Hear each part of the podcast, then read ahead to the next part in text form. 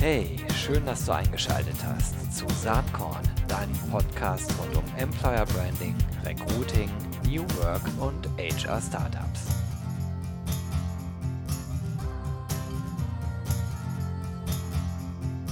Ja, hallo und herzlich willkommen zum Saatkorn Podcast. Heute eine ganz, ganz, ganz spannende Folge. Ich habe drei Damen zu Gast, was mich sehr freut. Ähm, das passt auch zum Thema. Wir sprechen über das Thema Frauen direkt und auch indirekt.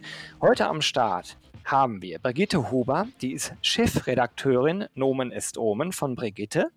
Kennt ihr alle, denke ich. Dann haben wir Christina Marold am Start. Sie ist Redakteurin bei Brigitte und ist auch im Team der Brigitte Academy. Und auch mit dabei ist meine Kollegin Anna Fernandes-Mühl. Die macht das Business Development bei Territory Embrace. Äh, ich bin der einzige Mann, Hahn im Korb heute, freut mich sehr und ich freue mich, dass ihr am Start seid. Vielleicht sagt ihr selbst äh, jeder noch was zu euch, ähm, damit die Zuhörerinnen und Zuhörer genauer wissen, wer heute hier mit dabei ist. Brigitte, magst du anfangen?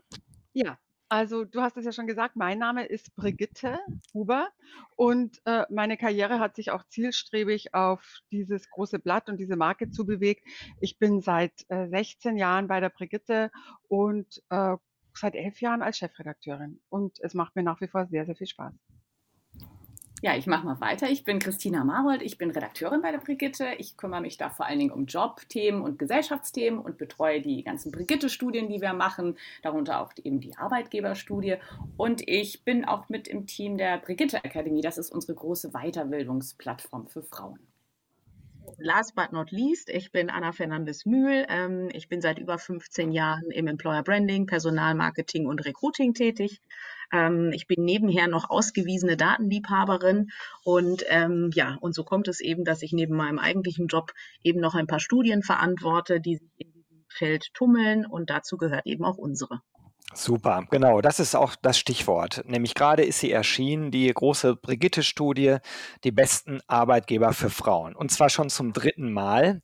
Aber wie ist das eigentlich entstanden? Wo kam die Idee eigentlich her, so eine Studie durchzuführen? Wir wissen von unseren Leserinnen und auch durch Studien, wie zentral wichtig der Job für uns Frauen ist. Heute sind mehr als drei Viertel in Deutschland Frauen berufstätig und äh, natürlich geht es darum, Geld zu verdienen, aber Job bedeutet natürlich für uns auch sehr viel mehr. Wie gern wir arbeiten, wie kreativ wir sind, wie leistungsfähig wir sind, äh, wie wir uns wohlfühlen, wie wir uns entwickeln können, das hängt halt ganz stark auch immer vom Arbeitgeber abhängig. Und dann muss man sagen, dass in den letzten Jahren da eine positive Entwicklung gekommen ist, endlich. Äh, auch die Arbeitnehmer haben erkannt, wie wichtig die Frauen für sie sind. Die sind bestens ausgebildet, sie bringen ganz viele Skills mit, die man heute in diesem komplexen Arbeitsmarkt braucht. Und deswegen sind die auch auf der Suche nach guten Frauen. Und deswegen haben wir gedacht, am besten machen wir so einen Kompass für Frauen. Dann sehen die, welche Arbeitnehmer, äh, Arbeitgeber tatsächlich schon so weit sind, äh, dass sie den Frauen auch das bieten, was sie wollen und äh, die Arbeitgeber haben auch nochmal die Möglichkeit zu überprüfen, wie weit sind wir denn eigentlich schon. Weil da geht es tatsächlich um viele Kriterien, auf die werden wir später noch eingehen, die tatsächlich einen richtig attraktiven Arbeitgeber für Frauen ausmachen. Und wie kam es genau zu dieser Konstellation? Also Brigitte, äh, selbsterklärend, hat Brigitte gerade erklärt. ähm, aber äh, Anna, warum ist Territory Emirates mit am Start? Ähm, ja, das ist insofern, wenn man das sich äh, anschaut, eigentlich auch naheliegend, ähm, denn wir bei Territory Embrace beschäftigen uns ja im Kern damit, was einen Arbeitgeber ausmacht und warum vielleicht ein bestimmtes Talent und gerade auch die Top-Talente zu einem gewissen Arbeitgeber wechseln sollten oder da arbeiten sollten und vielleicht nicht gerade beim äh, Konkurrenten. Und äh, wie Brigitte eben gesagt hat, auch Frauen gehören natürlich äh, zur Workforce und ähm, da haben wir gedacht, oh, es wäre spannend mal zu schauen, wie die Arbeitgeber eben auf äh, bei diesem Frauenthema aufgestellt sind. Denn, äh, und das ist ja kein Geheimnis, auch Top-Talente sind mittlerweile auch zunehmend weiblich. Mhm. Wie war denn eigentlich das Setting der Studie? Wie viele Unternehmen habt ihr euch angeschaut? Wie viele Unternehmen haben mitgemacht? Also grundsätzlich konnte erstmal jedes Unternehmen teilnehmen, auch jedweder Größe. Ähm, wir haben Ende März ging's los, also passend zum Lockdown äh, bis Mitte Mai ähm, haben wir befragt. Und was uns sehr freut, ist, dass 257 Unternehmen unserem Ruf auch wirklich gefolgt sind, äh, einen sehr langen und intensiven Fragebogen ausgefüllt haben Und ähm, da finden sich Unternehmen jedweder Couleur. Also wir haben so die Drittelregel, Drittelregel, das heißt ein Drittel Unternehmen hat über 2000 Mitarbeitende, die teilgenommen haben. Dann haben wir ein Drittel dabei, die bewegen sich so zwischen 2000 Mitarbeitern und 201 äh, Mitarbeitenden und dann eben auch ein Drittel an Unternehmen, die unter 200 Mitarbeiter haben. Bei den Branchen sind wir auch ganz breit aufgestellt, also von der IT-Branche bis zum öffentlichen Dienst, von der Gesundheitsbranche bis zum Einzelhandel ähm, haben wir alles dabei. Was uns eben sehr freut, ist, dass wir ähm, mittlerweile auch 182 Unternehmen ja eben haben auszeichnen können als beste Arbeitgeber für Frauen. Ja, super. Und ähm, ihr habt auch einen sehr namhaften Beirat. Wie ist, wie ist der eigentlich zusammengesetzt? Ja, der, der, Beirat, auf den sind wir tatsächlich sehr stolz. Äh, und das hat ein bisschen damit äh, zu tun, dass wir einen Beirat haben, dass wir, wie Brigitte ja vorhin schon sagte, dieses Thema Job und Karriere, das beschäftigt uns ja auch als Frauenzeitschrift schon sehr, sehr lange. Wir berichten schon sehr lange darüber und im Laufe dieser Jahre hat man natürlich auch so ein ganz tolles Netzwerk ne, von Expertinnen, die sich ganz toll auskennen. Und dieses Netzwerk, das wollten wir nutzen. Und wir haben uns deshalb fünf Frauen zusammengesucht, die jede so für einen bestimmten Themenbereich stehen, wo sie wirklich ganz toll sich auskennen auskennen. Das fängt an bei Henrike von Platen, der großen äh, Equal Pay, Fair Pay Expertin in Deutschland, ähm, geht weiter mit Janina Kugel, äh, die ehemalige Siemens-Vorständin, die jetzt eine ganz große Vorkämpferin ist für Chancengleichheit und Frauen in Führungspositionen. Die hat auch äh, kürzlich diese Ich will-Kampagne mit initiiert, äh, die ja auch das gleiche Ziel hat, also Frauen in Führungspositionen zu bringen. Ähm, Katharina Wohlig ist bei uns mit im Team. Ähm, sie forscht am Deutschen Institut für Wirtschaftsforschung schon seit Jahren zu, äh, zur Vereinbarkeit äh, von Familie und Beruf. Das ist ja auch bei unserer Studie ein ganz wichtiger Punkt gewesen. Anna-Christina Gronert ist dabei von der Charta der Vielfalt, also die große Fachfrau für Diversity in Deutschland. Und ähm, ja, natürlich auch noch äh, Susanne Hüsemann von QUEP, dem Bundesverband für Employer Branding. Ähm, und die hat so noch mal ein bisschen die, die Sichtweise der Unternehmen auch noch mit reingebracht ins Team. Und die Zusammenarbeit war echt super. Also wir haben mit denen zusammen den Fragebogen nochmal weiterentwickelt. Wir haben mit ihnen die, die Ergebnisse ausgewertet und interpretiert. Das hat irre viel Spaß gemacht. Cool, äh, wirklich ein toller Beirat, ähm, finde ich auch an der Stelle. Ähm, Brigitte hat eben schon ein bisschen was zu der Zielsetzung dieser Studie gesagt, aber vielleicht kann man nochmal auf den Punkt gebracht sagen, so, was sind die Hauptziele, die ihr mit der Studie verfolgt? Ja, vielleicht sage ich da erstmal kurz was dazu. Also nochmal aus Sicht der Brigitte ist natürlich, wie Brigitte eben gerade schon richtig sagte, wir wollen so ein Kompass sein für Frauen. Ne? Denkt natürlich als erstes an die Leserin und die soll da tatsächlich sich diese Liste anschauen können und diese verschiedenen Teilbereiche von Vereinbarkeit bis Flexibilität sich anschauen können. Welche Firmen tun da schon was? Also das ist so Ziel Nummer eins für uns als Brigitte. Wir wollen aber auch so ein bisschen Dynamik nochmal in diese ganze Diskussion äh, reinbringen, weil es ist schon so, wir sehen ja auch in unserer Studie, es gibt Firmen, die sich bei dem Thema total gut engagieren. Es gibt aber auch sehr viele, für die ist das immer noch so ein bisschen so ein Gedönsthema, ne? also irgendwie nice to have, ein bisschen Chancengleichheit, ein bisschen Diversität, aber nicht kriegsentscheidend. Und auch gerade in Krisensituationen ist das dann eher nicht so wichtig. Ähm, das hat man ja auch in den letzten Monaten gesehen. Also es gab ja nochmal jetzt Zahlen von der Albright Stiftung, die herausgefunden hat, dass gerade in den Vorständen äh, der Frauenanteil jetzt im Krisenjahr nochmal gesunken ist während es in anderen Ländern immer mm, stetig nach oben geht mit der Diversität. Das ist in Deutschland gerade ein bisschen, geht das zurück. Und das ist natürlich total schade. Und da möchten wir uns auch ein bisschen einmischen. Wir wollen die Unternehmen ein bisschen anschubsen und sagen, Leute, das ist ein wichtiges Thema. Also nicht nur, weil Frauen natürlich ganz selbstverständlich auch die gleichen Chancen haben sollten wie Männer, sondern auch, weil es für die Unternehmen toll ist, wenn sie diverse Teams haben, wenn sie da auch Frau, Frauen mit beteiligen, weil diverse Teams einfach komplexe Probleme besser lösen können. Das, äh, das belegen ganz ganz viele Studien. Und deshalb tun die sich damit natürlich auch selbst was Gutes, wenn sie Frauen an die Spitze bringen oder Frauen ein, ein angenehmes Arbeitsumfeld bieten. Und diese Diskussion wollten wir so ein bisschen anschieben, ähm, auch Firmen sichtbar machen, die da schon richtig viel tun, anderen Firmen die Möglichkeit geben, sich zu inspirieren, äh, zu lassen und, und neue Ideen zu bekommen. Wir wollen Strategien vorstellen, die wir sinnvoll finden und die auch erfolgreich sind und da so ein bisschen äh, ja, was in Gang bringen. Mhm. Ja, ich, ich glaube, ich könnte da ganz gut noch mal was ergänzen, äh, weil man einfach auch sieht, ähm, dass es natürlich nach vorne geht. Also ich bin jetzt tatsächlich seit äh, 25 Jahren im Job und da hat sich wahnsinnig viel verändert, was die Vereinbarkeit angeht und, und viele andere Dinge.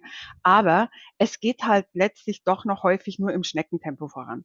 Und die Unternehmen glauben, sie tun schon relativ viel, wenn sie äh, per se, was weiß ich, einen Betriebskindergarten haben und so weiter und so fort, was die Vereinbarkeit angeht, oder wenn sie prinzipiell dafür offen sind, dass Frauen nach oben kommen, wundern sich dann aber, warum es so langsam geht. Dann heißt es immer, Frauen wollen nicht wirklich und so weiter.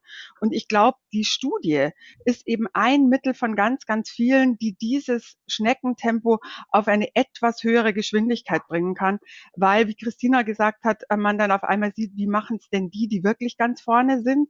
Äh, und was kann ich als Arbeitgeber Arbeitgeberin heute erwarten von einem wirklich modernen Unternehmen, das äh, mir vielleicht nicht den roten Teppich auslegt, aber zumindest keine Barrieren aufbaut, äh, die einfach 2020, 2021 völlig unnötig sind. Hm.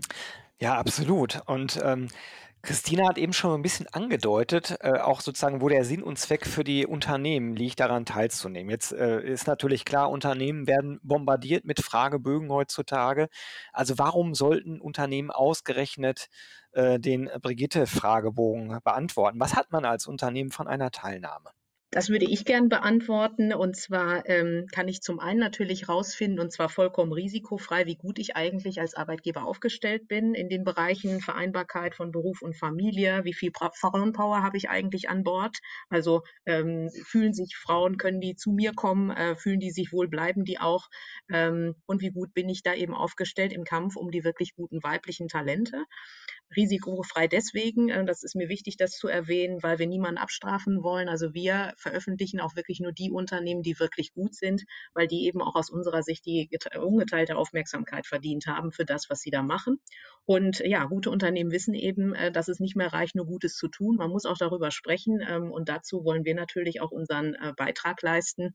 Vor allem deswegen, weil es natürlich äh, dieses ganze Thema, ähm, wie gut bin ich in dem Thema aufgestellt, sehr vom Engagement, sage ich mal, einzelner Personen, einzelner Gremien, einzelner Abteilungen, ich jetzt mal Stichwort an die HR-Abteilung und die Diversity-Stäbe, die es so gibt, ähm, die mit großem Engagement dafür kämpfen, dass eben sich da was bewegt in diesen Themen und äh, die haben ein bisschen Lob und Anerkennung verdient ähm, und das wollen wir hiermit zum Ausdruck. Jetzt ist mehrfach schon das Stichwort gefallen, guter Arbeitgeber für Frauen. Was macht denn äh, aus eurer Sicht einen guten Arbeitgeber für Frauen eigentlich aus? Ähm, da sage ich jetzt mal ein bisschen was noch dazu, weil ich habe ja diese ganze Studie mir jetzt schon drei Jahren angeschaut und ähm, ich glaube, man kann da so ein bisschen so drei, drei Punkte rausfiltern, äh, von denen man sagen kann, ähm, ohne die geht's eigentlich nicht. Also wenn man wirklich ähm, Frauen im Unternehmen unterstützen will. Ähm, das eine, das Allerwichtigste finde ich, ist, dass äh, die Geschäftsführung dahinter steht. Also das Commitment der Führungskräfte für dieses Thema. Ähm, das ist zwar auch schön, wenn die Personalabteilung sich damit so ein bisschen beschäftigt, aber wenn es da so ein Nischenthema bleibt und nur in dieser Abteilung bespielt wird, dann bringt das erfahrungsgemäß einfach recht wenig. Also die, alle Führungskräfte müssen dahinter stehen, die Geschäftsführung muss dahinter stehen. Am besten auch äh, durch ihr eigenes Verhalten, indem sie wirklich selbst auch ganz offensiv Frauen nach oben ziehen, Frauen fördern, vielleicht auch selber ein Modell leben, an dem sich andere Frauen ein Beispiel nehmen können. Also wir hatten zum Beispiel dieses Jahr, äh, hatten wir den Versandhändler Otto bei uns auch in der, in der im besten Ranking und äh, die haben eine Bereichsvorständin, die Kathi Röver, die äh, tatsächlich in Teilzeit arbeitet, seit sie einen kleinen Sohn hat, seit sechs Jahren also, äh, hat sie montags immer frei, um Zeit mit ihrem Sohn zu verbringen. Und das ist toll, weil sie dadurch natürlich ihren Mitarbeiterinnen auch auf anderen Ebenen zeigt, okay, auch Führung kann man in Teilzeit machen, auch äh, in Führung kann man ganz flexibel arbeiten, das strahlt richtig aus. Ähm, so ein Commitment kann sich aber natürlich auch zeigen, indem man zum Beispiel hm, die variablen Gehälter äh, von Führungskräften an das Erreichen von bestimmten Quotenzielen koppelt. Auch das ist so ein ähm, Instrument, was wir der Studie ähm, gesehen haben, was eigentlich sehr wirksam ist und wo, wo man auch nochmal symbolisiert, wie wichtig einem dieses Thema im Grunde ist. Also das ist ein ganz wichtiger Punkt, dieses Commitment von der Führungsspitze für das Thema. Ähm, ein zweiter Punkt ähm, ist Transparenz. Ähm, das, das klingt jetzt so ein ganz abstrakter Begriff, aber wenn man sich das mal überlegt im Bereich äh, Gehalt, ähm, wenn ein Unternehmen Gehaltsstrukturen hat, die für jeden einsehbar sind und wo jeder auch immer gucken kann, okay, ich habe jetzt diese Position, ich habe jetzt, da gibt es diese äh, Gehaltsspanne, die ich erreichen kann. Wenn das ganz klar kommuniziert wird, dann sind einfach solche Diskriminierungen, äh, kommen ganz also viel weniger vor, dann gibt es weniger Pay Gaps und man kann, wenn es solche Diskriminierungen gibt, solche Unterschiede zwischen Männern und Frauen zum Beispiel, dann kann man ganz gezielt gucken, was kann man dagegen tun. Äh, Transparenz ist auch wichtig bei, bei Beförderungskriterien, beim Recruitment. Ähm, das, wenn, wenn es da viel Transparenz gibt, ist einfach Diskriminierung, kommt viel seltener vor. Und ähm, ja, last but not least, äh, was ich auch sehr wichtig finde, ist, dass ähm, ein Arbeitgeber seinen Beschäftigten Zeitsouveränität gewährt. Ähm, also es bedeutet, dass äh, die Arbeit sowohl zeitlich flexibel sein sollte, also dass man zum Beispiel nachmittags sich auch mal ein, zwei Stunden rausklinken kann, um beispielsweise ein Kind von der Kita abzuholen. Ähm, und dass man sich dann später eben wieder ans Laptop sitzt. Ähm, es bedeutet aber auch, dass man auch räumlich flexibel sein darf. Stichwort Homeoffice und zwar bis in die obersten Führungsebenen. Ähm, und warum ist das so wichtig? Ähm, wir alle wissen, ähm, Care-Arbeit, also Kinderbetreuung und, und Hausarbeit, wird zurzeit noch hauptsächlich von Frauen gemacht. Äh, anderthalb Stunden machen die mehr pro Tag als die Männer. Und natürlich kann man auch bei den Männern ansetzen und sagen, ihr müsst da mehr machen. Klar, machen wir auch, aber ähm, auch die Firmen stehen da in der Pflicht und, und können natürlich Frauen besonders auch helfen, wenn sie eben die Arbeitszeit flexibel gestalten. Mhm. Also das sind so die drei Punkte, wo ich sagen würde, ohne die geht's eigentlich nicht. Vielleicht noch eine Vielleicht ja, noch eine kleine Ergänzung von meiner Seite. Ähm, ein guter Arbeitgeber für Frauen lässt sich natürlich häufig auch erahnen, wenn Frauen tatsächlich dort in ausreichendem Maße in der Führung mit agieren. Also ich kann das an, an einem ganz konkreten Beispiel bei uns, bei Gruner und Ja, äh, festmachen, bei dem Verlag, bei dem die Brigitte auch erscheint, aber auch der Stern Geo Gala. Und äh, da wurde dieses Thema auch schon wirklich äh, vorangetrieben von äh, wirklich vielen Führungskräften auch und es hat sich auch schon einiges getan. Aber wir haben jetzt seit acht Jahren eine weibliche CEO und für die war das Thema natürlich noch mal wichtiger und drängender. Und ähm, durch diesen Willen, dass Frauen da einfach weiter nach oben kommen, äh, ist noch mal sehr, sehr viel passiert. Und wir haben jetzt tatsächlich die gute Situation, dass wir bei den wichtigsten Führungskräften nahezu 50 Prozent Quote haben und bei den Chefredakteurinnen der ersten Reihe, Chefredakteuren, Chefredakteurinnen, eben auch das Gleiche. Und äh, da merkt man natürlich schon, das ist nicht unbedingt selbstverständlich so, aber wenn nur Männer oben sind, ist es auch für die Frauen drunter schwer, nach oben zu kommen. Absolut. Und es ist auch schön, dass, äh, dass wir, denn ich gehöre letzten Endes ja auch mit natürlich zu Gruner und Ja äh, und auch zum Bertelsmann-Konzern, dass wir da gerade mit Julia Jeckel und äh, auch an deinem Beispiel, Brigitte, gut vorangehen. Ähm, das ist wunderbar, aber ähm, bei dem, was Christina eben gesagt hat, da erkennt man natürlich, und das war auch ja nur die Oberfläche, das waren jetzt drei Punkte, die sehr, sehr wichtig sind, unabdingbare Voraussetzungen, dass da ganz viel Arbeit äh, äh für modern denkende Personalabteilungen auch ist. Jetzt ist es so, Absolut, ja. die Studie erscheint ja zum oder ist zum dritten Mal erschienen. Das heißt, ihr beobachtet jetzt anhand dieser Studie auch schon über drei Jahre hinweg, was sich eigentlich so tut. Und könnt ihr da eigentlich eine Entwicklung feststellen? Gibt es da einen guten Fortschritt oder geht das alles viel, viel, viel zu langsam noch? Mein Lieblingsthema ist das. Ähm, also ich finde, es gibt schon äh, einen Bereich, wo sich auf jeden Fall ganz, ganz viel getan hat, gerade so und auch in den letzten Monaten. Das ist der Bereich Flexibilität. Ne? Also in fast allen Unternehmen, die wir befragt haben, da ist, ist Homeoffice heute totaler Standard. Da hat Corona sicherlich auch viel gemacht. Ne? Ähm, und fast jedes Unternehmen sagt, mindestens ein Teil der Arbeitszeit ist bei uns flexibel. Und das ist schon eine richtig gute Nachricht, weil, wie gesagt, ne, ich habe eben gerade schon von der Care-Arbeit gesprochen, Frauen eben diese Flexibilität, Flexibilität oft noch viel dringender brauchen als die Männer. Ähm, was auch sehr ein sehr schönes Ergebnis ist, ähm, ist, dass tatsächlich mehr als die Hälfte der befragten Firmen äh, regelmäßig ihre Gehaltsstrukturen analysieren. Also dass sie da auch ziemlich äh, transparent sind und auch sich ähm, bemühen, da ein bisschen zu erforschen selber, wie ist denn eigentlich bei uns gerade äh, der, der Status ne, von Chancengleichheit und so weiter. Das finde ich super. Das hilft enorm, solche Pay Gaps aufzudecken. Und erst dann kann man sie ja eigentlich beseitigen. Aber ähm, leider teilen da nur äh, 25 Prozent der Firmen, die das machen, also die das analysieren, ihren Mitarbeiterinnen und Mitarbeitern auch mit, was rauskam. Also da ist noch ein bisschen Luft nach oben, äh, was so die Transparenz angeht. Und ein Bereich, wo es leider immer noch total stockt, vielleicht kommen wir da auch später nochmal detaillierter drauf zu sprechen, das ist das Thema Frauen in Führungspositionen. Das ist leider ein ganz trauriges Kapitel. Also wir sehen da gerade bei den großen Firmen geht es ganz, ganz langsam voran. Ähm, bei Firmen, die mehr als 2000 Beschäftigte haben, da ist es immer noch bei 18 Prozent auf der obersten Führungsebene. Das ist echt wenig.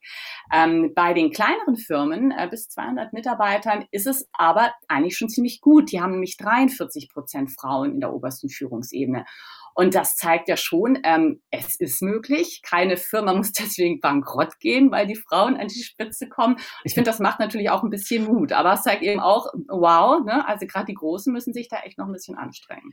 Ich glaube, dass es auf jeden Fall auch ein klarer Fortschritt ist, das hat Anna vorher gesagt, dass sich äh, viel mehr gewagt haben, mitzumachen bei der Studie. Weil das bedeutet, wenn ich als Firma bei äh, so einem Ranking mitmache, bei so einer Studie, dann traue ich mir zu, da auch ganz gut abzuschneiden. Und allein das, finde ich, ist eigentlich ein Indiz, dass es langsam aber sicher nach vorne geht. Ja, absolut. Und trotzdem, also wenn ich jetzt von außen so drauf gucke, denke ich, da könnten ja und müssten ja eigentlich noch viel mehr Unternehmen mitmachen, denn ähm, äh, gezeigt werden ja eigentlich nur die, die wirklich gut oder sogar sehr gut abschneiden. Also wird niemand abgestraft. Ähm, da könnte man ja annehmen, dass noch viel mehr Unternehmen eigentlich das auch als Chance nutzen, sozusagen für eine Selbstkalibrierung. Äh, was glaubt ihr, warum es vielleicht noch ja, äh, Ausbaupotenzial gibt, dass noch mehr Firmen sich trauen, sich diesem Thema wirklich offensiv zu widmen? Also ich denke, eine Sache ist ganz bestimmt die, dass man letztlich doch Angst hat, wenn man schlecht abschneidet, dass das irgendwo raussickert. Das würde es in unserem Fall natürlich überhaupt nicht tun, aber das könnte ich mir vorstellen, dass das dahinter äh, steht, dass ich einen Test mache und den ich bestehe. Also das wäre für mich schon eine Sache. Das andere ist, und das wäre noch bedauerlicher, dass sich eben viele Firmen doch nicht zutrauen, da äh, tatsächlich zu punkten im positiven Sinn und sich denken, es macht nur Arbeit, weil ich muss die Dinge ja irgendwie nachweisen und äh, ich kann eh nicht gewinnen. Die zweite Perspektive wäre in der Tat nicht ganz so schön. Die erste Perspektive, glaube ich, da kann man Entwarnung geben, weil es ja wirklich darum geht, äh, Vorbilder nach vorne zu stellen, Role Models, ähm, an denen man sich orientieren kann. Das finde ich grundsätzlich immer der bessere Weg, als äh, sich an schlechten Beispielen zu ergötzen. Ähm, so. Ja, ähm, äh, die Frage natürlich, die sich so ein bisschen aufdrängt, macht ihr nächstes Jahr weiter mit der Studienreihe? Also wir haben es auf jeden Fall vor. Das Thema bleibt ja nach wie vor wichtig, wird vielleicht sogar noch wichtiger. Also auf jeden Fall haben wir vor. Ah, cool. Ich bin sehr gespannt, werde es auch weiter verfolgen. Jetzt ist es so, dass wir natürlich zu einem Zeitpunkt sprechen, wo diese Diskussion wirklich wieder richtig nach vorne getrieben wird. Und ähm, ich rede natürlich von dieser Ich äh, will-Kampagne, ähm, die also jeder und jede schon mitbekommen hat.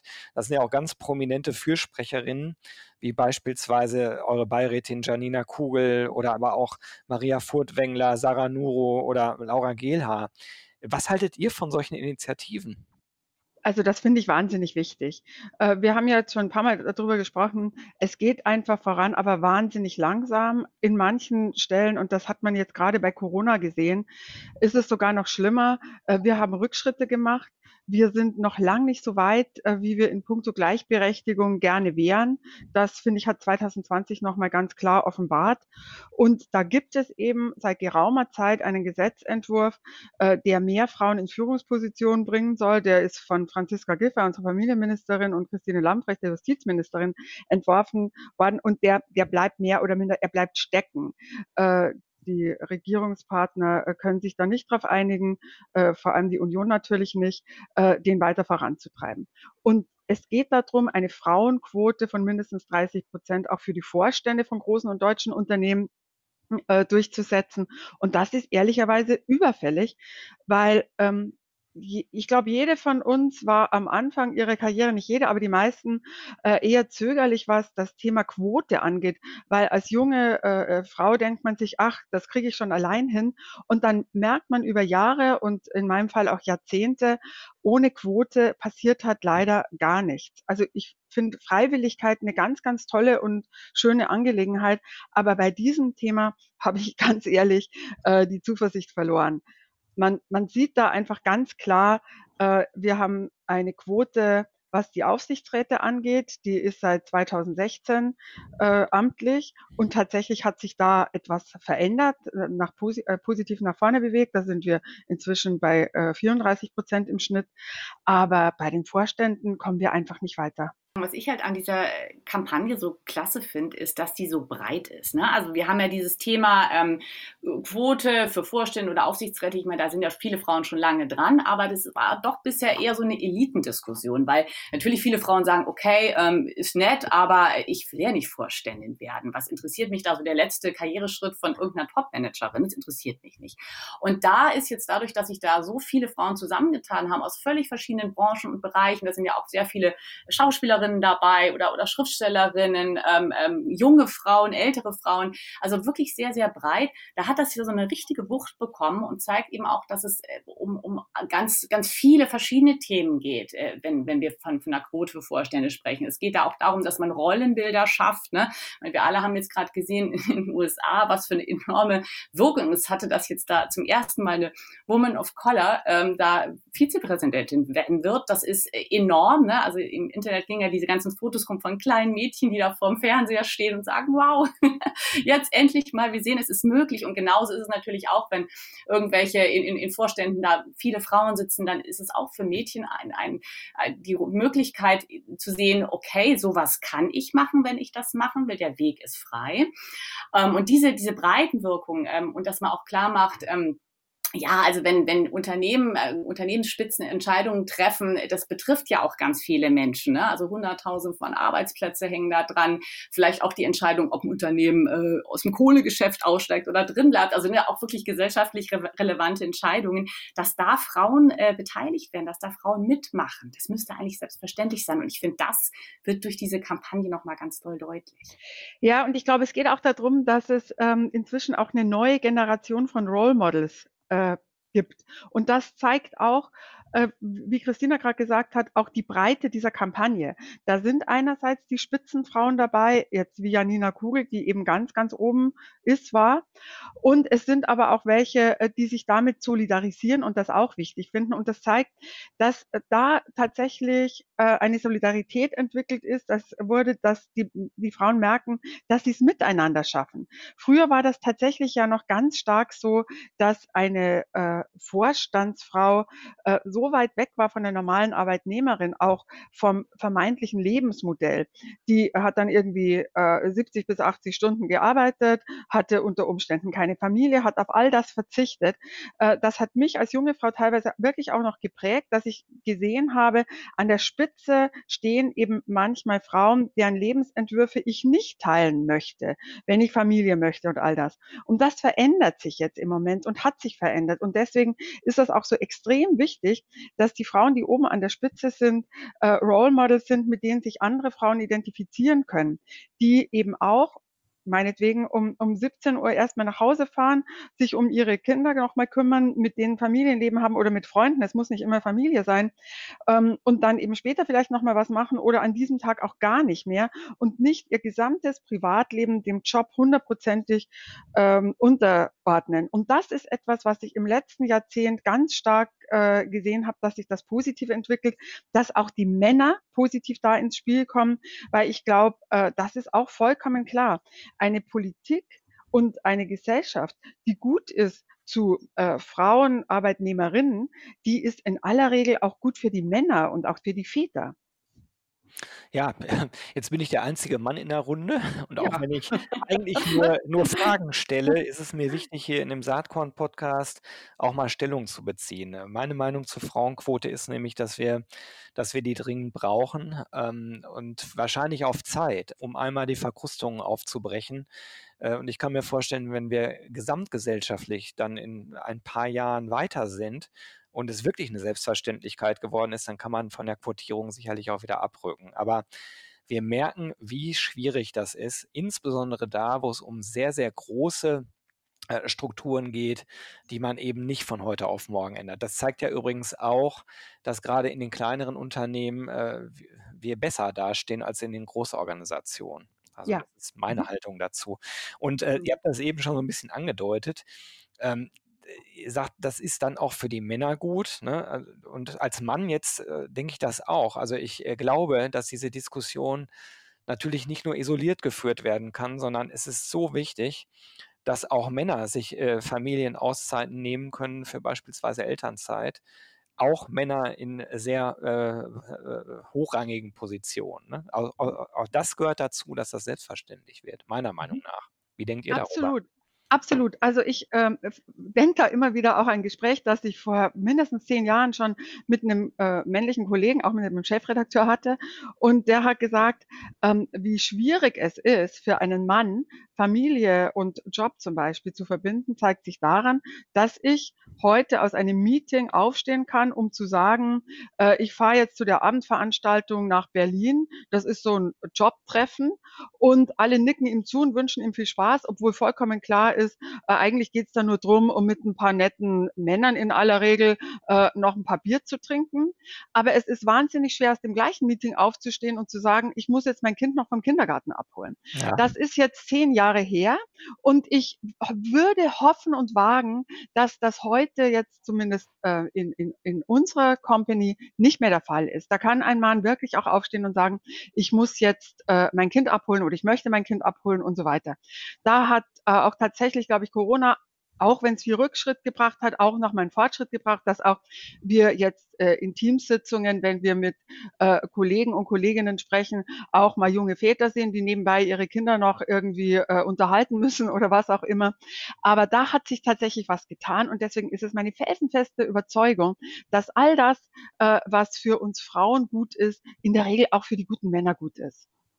Und das Schöne ist, wenn ich da nochmal so aus Studiensicht noch was ergänzen kann, ähm, tatsächlich tut sich da auch was bei den Firmen. Ne? Also das konnten wir ganz deutlich beobachten. Es gibt Firmen jetzt wie SAP beispielsweise oder Novartis, die tatsächlich auch Vätern äh, nach der Geburt ihrer Kinder so spezielle Angebote machen, also dass man zum Beispiel äh, den Job reduzieren kann, trotzdem das volle Gehalt weiterbekommt für eine gewisse Anzahl von Monaten nach der Geburt, dass man auch vielleicht eine Auszeit nehmen kann und trotzdem das Gehalt weiterbekommt, ähm, um auch die Väter ein bisschen zu, zu animieren. Ja, äh, gerade am Anfang, steigt damit ein, lernt, wie man ein Kind wickelt. Das werdet ihr echt lange noch brauchen, ähm, weil es, ich meine, das ist ja auch erwiesen, wenn, wenn Väter ne, am Anfang mit dabei sind, alles von, von der Pike auf lernen, dann engagieren sich später auch noch mehr äh, eben bei dieser Kinderbetreuung, auch wenn die Kinder ein bisschen älter sind. Aber da passiert schon was. Und ich wollte jetzt auch noch mal den Männern ein bisschen Mut machen, weil ähm, Gero, bei dir schwang ja auch so ein bisschen mit, hm, ja, Männer werden vielleicht auch noch irgendwie diskriminiert, wenn sie dann Elternzeit nehmen wollen oder, oder in Teilzeit gehen wollen. Also tatsächlich, es, es gab vor ein, zwei Jahren mal so eine Allensbach-Studie, äh, wo sie, wo Männer befragt wurden, die Elternzeit genommen haben, Väter und wurden gefragt, hat das jetzt eure Karriere negativ beeinflusst? Und tatsächlich haben nur zwei Prozent gesagt, ja, das war nicht so gut. Äh, und der überwältigende Mehrheit von irgendwie 70 Prozent oder so sagte, nee, es hat eigentlich überhaupt keine negativen Auswirkungen gehabt. Und ich finde das macht echt Mut. Also ich glaube, vieles ist auch da so, ein, so, ein, so, eine, ja, so eine Angst, die man so Vorhinein hat als Mann. Oh je, wenn es geht alles den Bach runter, wenn ich da mal vielleicht ein halbes Jahr nicht da bin. Nee, ist nicht so. Ähm, die mhm. Frauen kriegen es irgendwie auch hin und äh, habt da echt Mut, äh, ähm, das einzufordern. Nur so kommen wir da ja auch voran. Absolut. Ich glaube, für die Männer gilt dann das Gleiche wie für uns Frauen auch. Ähm, wenn die ansprechbar sind, äh, sofort dann auch wieder nach der Elternzeit und so weiter und so fort, äh, dann wird das mit Sicherheit überhaupt keinen Karriereknick bedeuten. Ähm, ich glaube, äh, dass wir da einfach schon wirklich ein Stück weiter sind, zumindest in, in, in etlichen Unternehmen und äh, dass wir genau diese, diesen Mut, von dem Christina spricht, von den Männern einfach auch brauchen, damit da schnell was vorangeht. Eine kleine Ergänzung noch, ähm, wir hatten ja auch äh, eine andere große Brigitte-Studie, Mein Leben, mein Job und ich und die hat ja auch ganz, ganz klar gezeigt, äh, dass die Lebensentwürfe von Männern und Frauen, das, was ihnen wichtig ist im Leben, sich inzwischen so angenähert hat, dass äh, sich eine moderne Familie ohnehin gern als Team versteht. Da gibt's noch viel, was man verbessern kann, aber tatsächlich haben Männer und Frauen die gleichen äh, Wünsche an Privatleben, an, an, an Familie, an Job, an Erfüllung. Und insofern ist das eigentlich ein ganz, ganz tolles Zeitalter. Eigentlich ein super Schlusswort, liebe Brigitte. Aber ich habe noch, hab noch eine letzte Frage, die ich, die ich eigentlich immer stelle. Habt ihr drei irgendeinen Tipp, irgendwas, was ihr interessierten Hörerinnen und Hörern gern ans Herz legen wollen würdet? Kann ein Buch sein, ein Film, ein Event, ein Podcast, whatever. Gibt es da was, was ihr empfehlen würdet? Ja, also ähm, ich kann nur sagen, ich habe gestern beispielsweise wieder den Podcast Die Boss äh, äh, gehört. Christina, den magst du auch sehr gerne. Ich glaube, ja. da sind wir hier uns, uns einig äh, mit Simone Mennet. Den, den finde ich immer sehr inspirierend, weil da einfach wirklich auch gute Frauen drin vorkommen, die sehr, sehr offen auch über, äh, über ihren Job, aber auch über Privates, Persönliches sprechen. Also das, das finde ich ganz, ganz klasse. Äh, und ja, das ja. auf jeden Fall. Da schließe ich mich direkt mal an. Das äh, werde ich verlinken. Und zwar werde ich die Folge mit unserer Chefin Julia Jekel verlinken. Die ist wirklich genau. hörenswert. Die ist super. Die ja. passt auch thematisch sehr gut zu dem, was wir gerade besprochen haben. Absolut. Ja, ich ja, habe so ein, so, ein, so ein Evergreen, äh, den ich hier gerne nochmal in die Runde schmeißen würde. Ähm, der ist vor ein paar Jahren schon erschienen, so ein Buch. Das heißt What Works ähm, von, von Iris Bonet. Das ist so eine Schweizer Wissenschaftlerin, die jetzt in Harvard forscht zum Thema Verhaltensökonomie. Und das ist total spannend, weil die Frau hat sich äh, alle Untersuchungen und, und Fallbeispiele angeguckt in den letzten Jahren, ähm, wo Unternehmen versucht haben, äh, irgendwie Chancengleichheit und, und Gleichstellung äh, zu bewerkstelligen. Und sie hat sich diese ganzen Sachen angeschaut und, und äh, dekliniert das dann alles durch und gibt tolle Ideen und Tipps mit auf den Weg, wie man äh, als, als Firma es schaffen kann, dass wirklich Frauen auch nach oben kommen, auch andere äh, Gruppen, die bisher, bislang noch nicht so richtig an der Spitze vertreten sind, mit ganz vielen konkreten ähm, ähm, Hinweisen. Und äh, also das kann ich echt nur jemandem empfehlen. Das ist, äh, das ist schon ein richtiger Klassiker, glaube ich. Auf dem Klassiker ist ein tolles Buch, ja. Mhm. Absolut, ne? Und ähm, genau, also das sollte man sich auf jeden Fall mal durchlesen. Ja, ich habe ja zwei kleine Kinder, da mache ich jetzt mal die Tipps komplett ähm, und lese viel vor und ähm, mich hat in der Kindheit schon sehr beeindruckt und heute nach wie vor wieder Pippi Langstrumpf. Ähm, die Welt nicht so anzunehmen, wie sie ist, sondern sich zu überlegen, wie hätte ich sie gerne und sie dann so zu machen, äh, gegen alle Widerstände mit Verbündeten, die man auf dem Wege findet. Und ähm, ich finde, da steckt viel Weisheit in diesem Buch und in diesem Ansatz. Und äh, wer auf Kinderliteratur nicht so steht, äh, sondern das eher im Erwachsenenjargon braucht, ähm, dem äh, lege ich ans Herz äh, der Zwei-Stunden-Chef von äh, Insa Klasing. Und ähm, das Erstaunliche daran ist, das Buch ist halt von einer Chefin geschrieben und nicht von einem Chef. Ähm, und äh, ist für mich echt ein flammendes Plädoyer für eine Vertrauenskultur und mehr Autonomie im Arbeitsleben. Ähm, und äh, ja, man sollte sich selber mal die Frage stellen, wenn ich heute sozusagen äh, nur eine begrenzte Zeit hätte, vielleicht zwei Stunden oder eine, um irgendwas zu bewirken im Unternehmen, was sollte das sein? Ähm, und da findet man wirklich gute Antworten drauf, egal ob man Mann oder Frau ist. Super, ganz herzlichen Dank. Eure Tipps, die werde ich natürlich in den Show Notes verlinken. Äh, an der Stelle die aller, aller, allerletzte Frage. Die Brigitte mit der Studie, über die wir die ganze Zeit gesprochen haben, die ist ja nun schon erschienen. Und ähm, wenn jemand äh, aber diese Ergebnisse oder das Dossier nochmal gerne lesen wollen würde, kann man das, sich das irgendwo nochmal downloaden oder wie, logisch, äh, logisch, Gero. das findet man alles noch im Netz äh, unter ähm, brigitte.de slash beste Arbeitgeber. Da ist nochmal ähm, unser Artikel dazu und auch die Liste. Das Ranking kann man sich noch anschauen. Alles klar. Auch eine große auch, Leseempfehlung natürlich. Ja, natürlich. Das werde ich auch auf jeden Fall verlinken. Ihr drei, das war mir ein Fest heute. Klar ist, dass man bei so einer begrenzten Zeit äh, nur an der Oberfläche kratzen kann, aber das haben wir, glaube ich, oder habt ihr ganz hervorragend gemacht. Mir hat es total Spaß gemacht. War das erste Mal auch mit so einer großen Runde und ich habe mich als Mann äh, sehr, sehr wohl mit euch gefühlt. Ganz, ganz herzlichen Dank. Ich wünsche euch alles, alles Gute. Bleibt gesund in diesen Zeiten und ja, ähm, ich hoffe, dass äh, dieser ganze Weg äh, sich äh, gut entwickelt äh, für näher Gleichheit ähm, im Frauen-Männer-Diversity-Themenkomplex. Ja, klasse. Vielen Dank, Gero. Hat viel, viel Spaß gemacht. Danke, Gero. Tschüss. Dankeschön. Bis dann. Ciao.